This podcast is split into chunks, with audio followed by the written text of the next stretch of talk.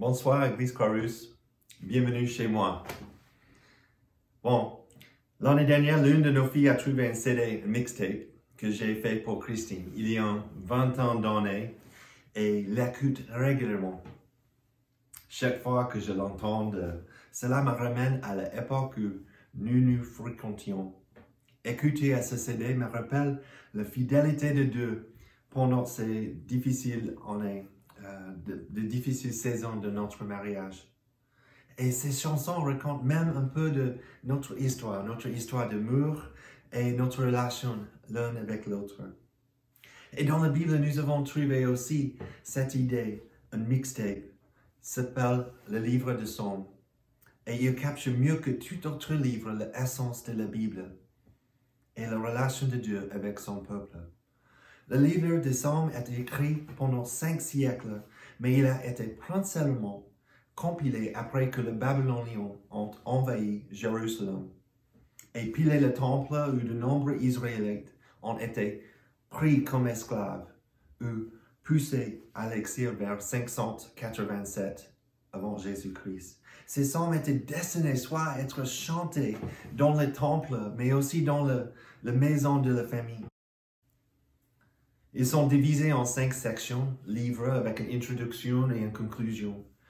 Et dans le cinquième livre se trouve un ensemble de poèmes et de prières appelées le chant des montées, Somme 120 jusqu'à Somme 134, et qui est au centre de notre prochaine série de sermons cette année.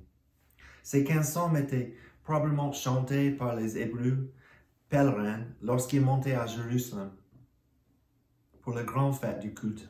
Trois fois par an, les Hébreux fidèles font ce voyage. Fête de la Pâque au printemps, fête de la Pentecôte au début de l'été et fête de tabernacle à l'automne. Aussi, on voit en Luc chapitre 2 que Jésus, avec sa famille, a fait un jeune âge avec ses parents. Tous ceux qui voyageaient jusqu'à Jérusalem passaient une grande partie de leur temps à grimper, car c'était la ville la plus haute de Palestine. C'est un peu comme nous depuis Lyon vers Chamonix. Mais métaphoriquement, le voyage à Jérusalem met en scène une vie qui tire vers le haut, vers Dieu, une existence qui progresse dans le développement de la maturité. Friedrich Nietzsche, dans son livre Par-delà de bien et de mal, il dit L'ascension sur la terre comme au ciel semble être d'obéir longuement et dans une seule direction. Elle aboutit à la longue et toujours à ce qui fait que la vie vaut d'être vécue. Nous vivons dans un monde de prise de raccourcis et de solutions rapides, mais ces cançons donnent une belle image de notre vie, comme un voyage de foi.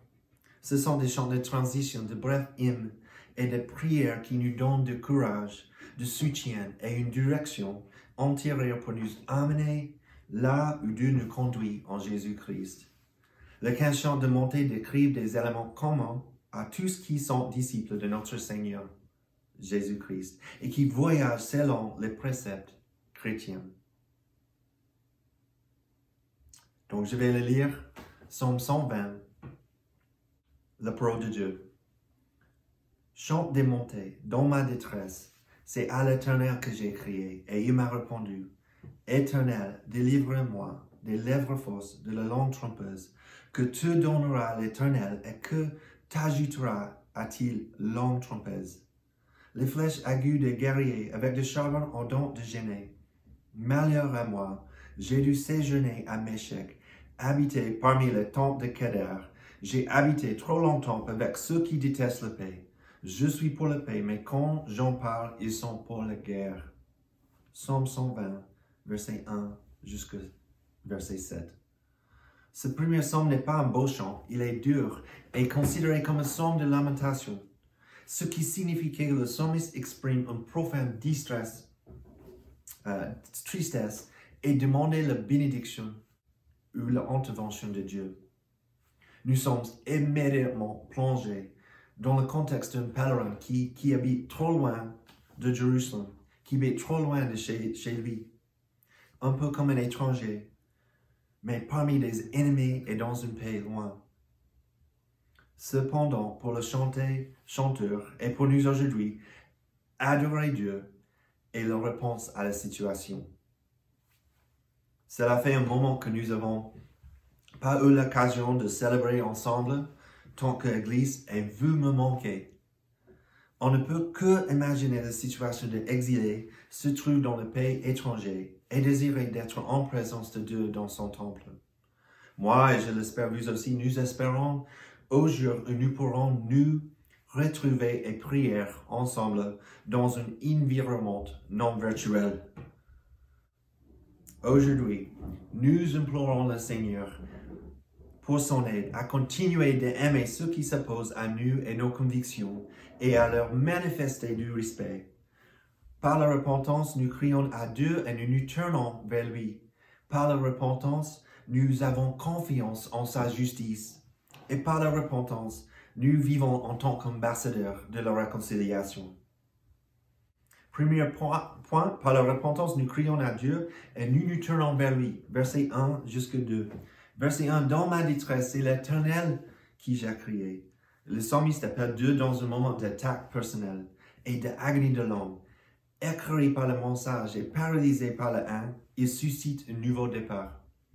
L'insatisfaction associée à un désir de paix et de vérité peut nous mettre sur le chemin de pèlerinage vers la plénitude en Dieu. Une personne non croyante doit être complètement dégoûtée de la façon les choses se passent pour trouver la motivation, envisager la voie chrétienne.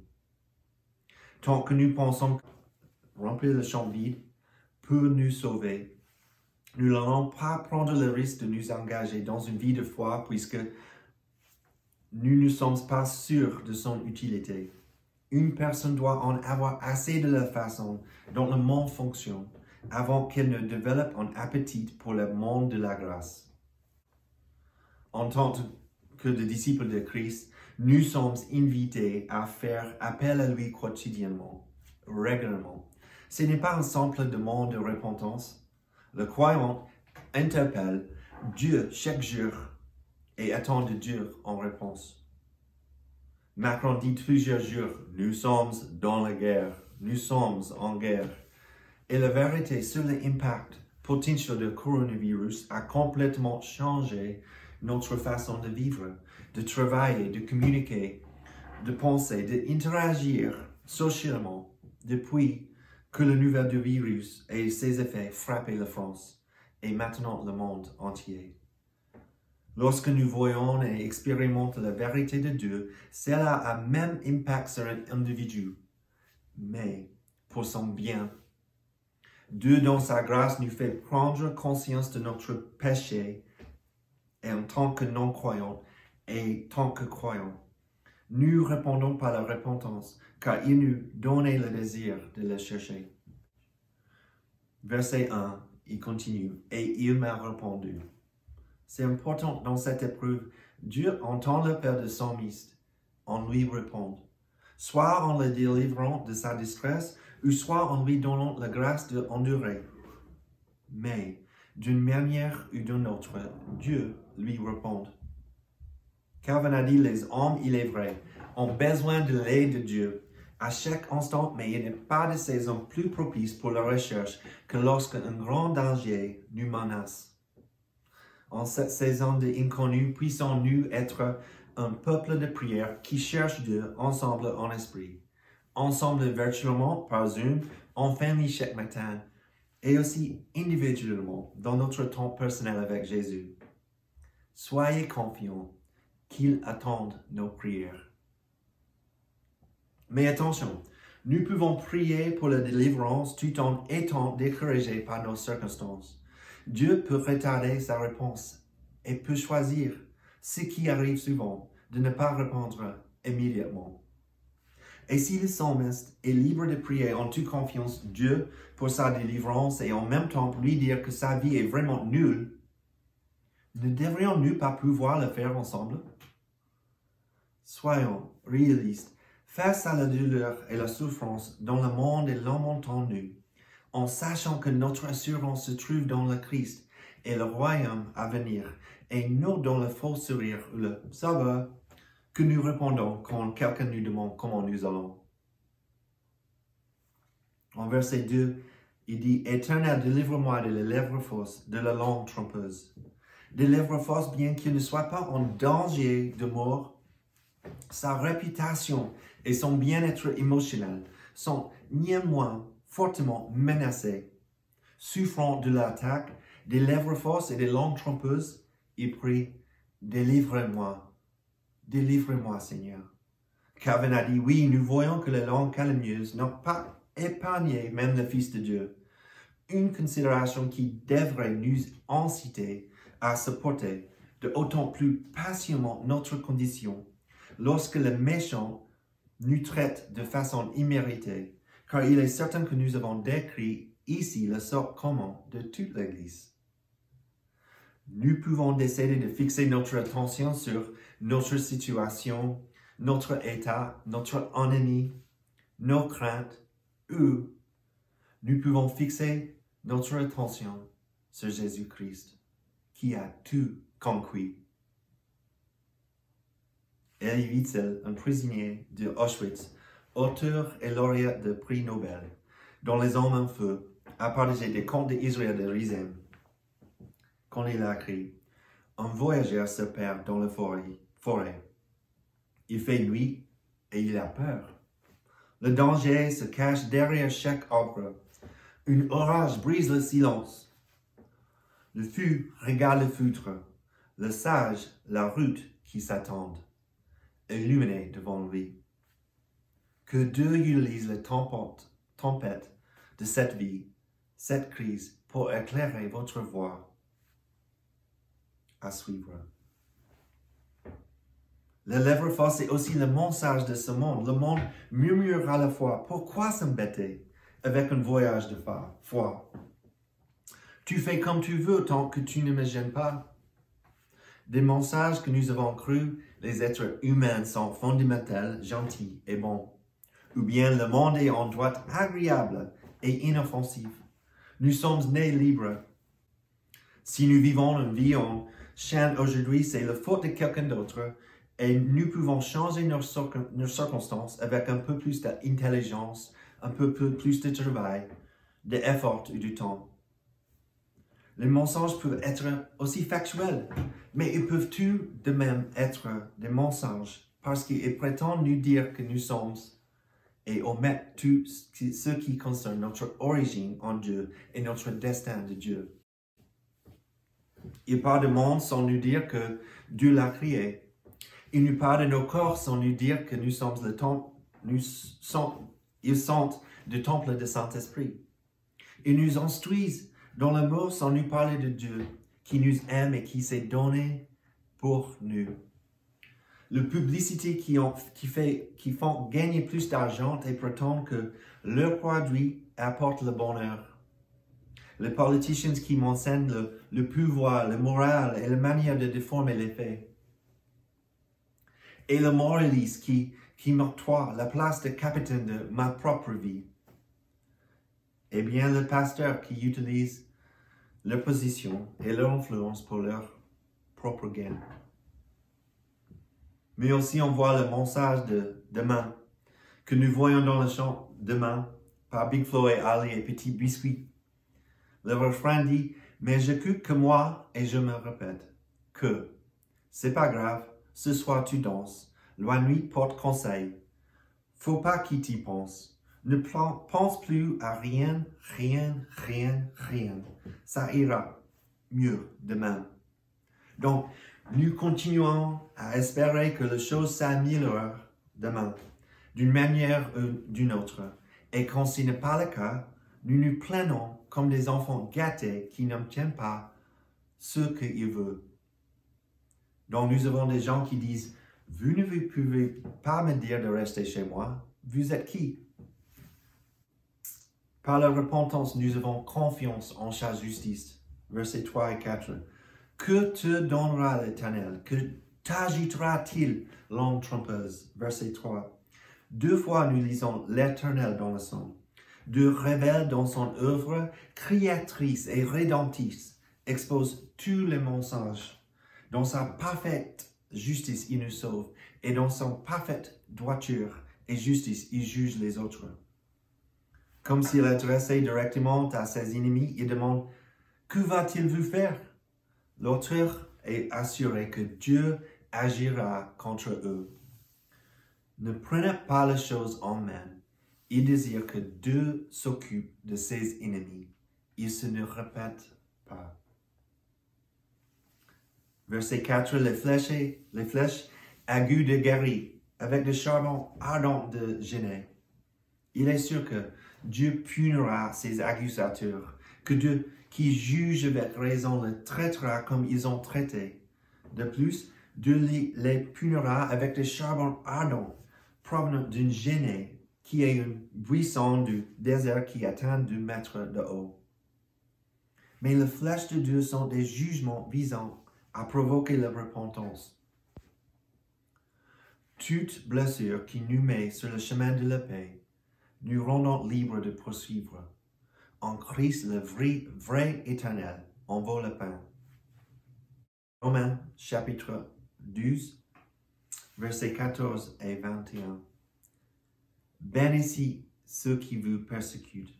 Bénissez et ne maudissez pas. Réjouissez-vous avec ceux qui se réjouissent. Pleurez avec ceux qui pleurent. Vivez en plein accord les uns avec les autres. N'aspirez pas à ce qui est élevé, mais laissez-vous attirer par ce qui est humble.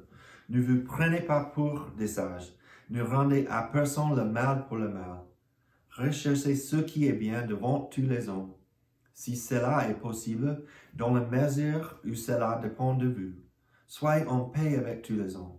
Ne vous vengez pas vous-même, bien-aimés, mais laissez agir la colère de Dieu, car il est écrit, c'est à moi qui appartient la vengeance. C'est moi qui donnerai à chacun qui mérite, dit le Seigneur.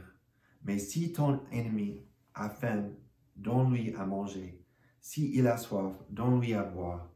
Qu'en agissant ainsi, tu amasseras des charbons ardents sur sa tête. Ne te laisse pas vaincre par le mal, mais sois vainqueur de mal par le bien. Comment ce virus peut-il changer nos objectifs? Ce qui était important hier l'est-il encore aujourd'hui? Verset 5 à verset 7, nous voyons par la repentance, nous vivons en tant qu'ambassadeurs de la réconciliation. Verset 5, Malheur à moi, j'ai dû séjourner à Méchec, habité par les tentes de Kedar. Méchec et Kedar sont si éloignés, l'un de l'autre qu'ils sont cités ensemble Ici est simplement pour illustrer les païens. Meshach, c'est une tribu lointaine vers Russie aujourd'hui. Et c'est un endroit étrange. Et Kedar, c'était loin de Israël, vers Égypte aujourd'hui. Et c'est un endroit hostile pour le psalmiste. Mais le psalmiste a trouvé trop loin de Jérusalem. Et c'est un peu comme les histoires immigrantes qui sont venus en Europe, qui ont réussi, qui sont installés avec leur famille et qui ont connu une certaine réussite. Mais dans toutes ces histoires, il y a un mélange de fuite et d'aventure. La fuite d'une situation désagréable et l'aventure pour atteindre une vie bien meilleure. La liberté d'expérimenter de nouvelles choses, l'ouverture et la croissance et la créativité. Chaque chrétien a une variante de cette intrigue des immigrants à raconter. Parce que nous vivons dans le ici, mais pas encore. C'est-à-dire que nous connaissons partiellement le royaume de Dieu ici, maintenant, sur terre, mais nous n'avons pas encore expérimenté ce royaume dans toute sa plénitude. Nous sommes résidents temporaires. Aussi, nous sommes au cœur de cette pandémie. Nous avons tous une vie avant la crise. Et si vous êtes comme Christian et moi, nous discutons de ce que sera notre vie après la crise. Mais aujourd'hui, nous ressentons la douleur des changements de nos journées et de nos routines. Mais plus vite nous changeons, plus nous sauvons de vie.